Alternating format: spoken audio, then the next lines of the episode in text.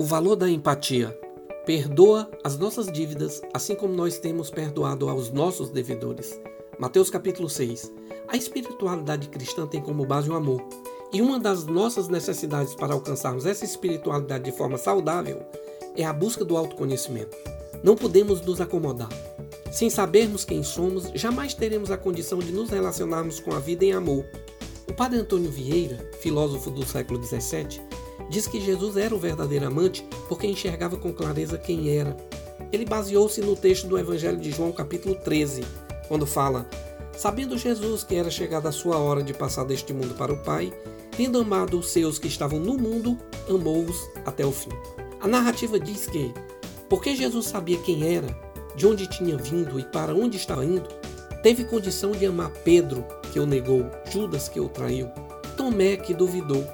Isto é óbvio, porque bastaria ao texto dizer que Jesus amou os seus.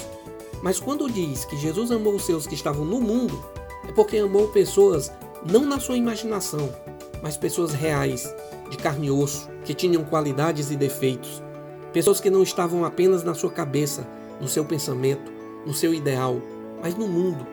Quando não buscamos saber quem somos, qual a nossa estrutura, a nossa fragilidade humana, nos relacionamos com pessoas de uma forma injusta, começamos a cobrar dos outros aquilo que não somos.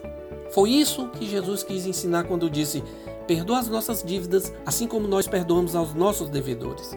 Jesus não está nos instruindo a barganharmos com Deus, mas a enxergarmos o outro com a medida da justa generosidade humana. Está nos dizendo para perdoarmos a fraqueza do outro, assim como compreendemos também somos fracos.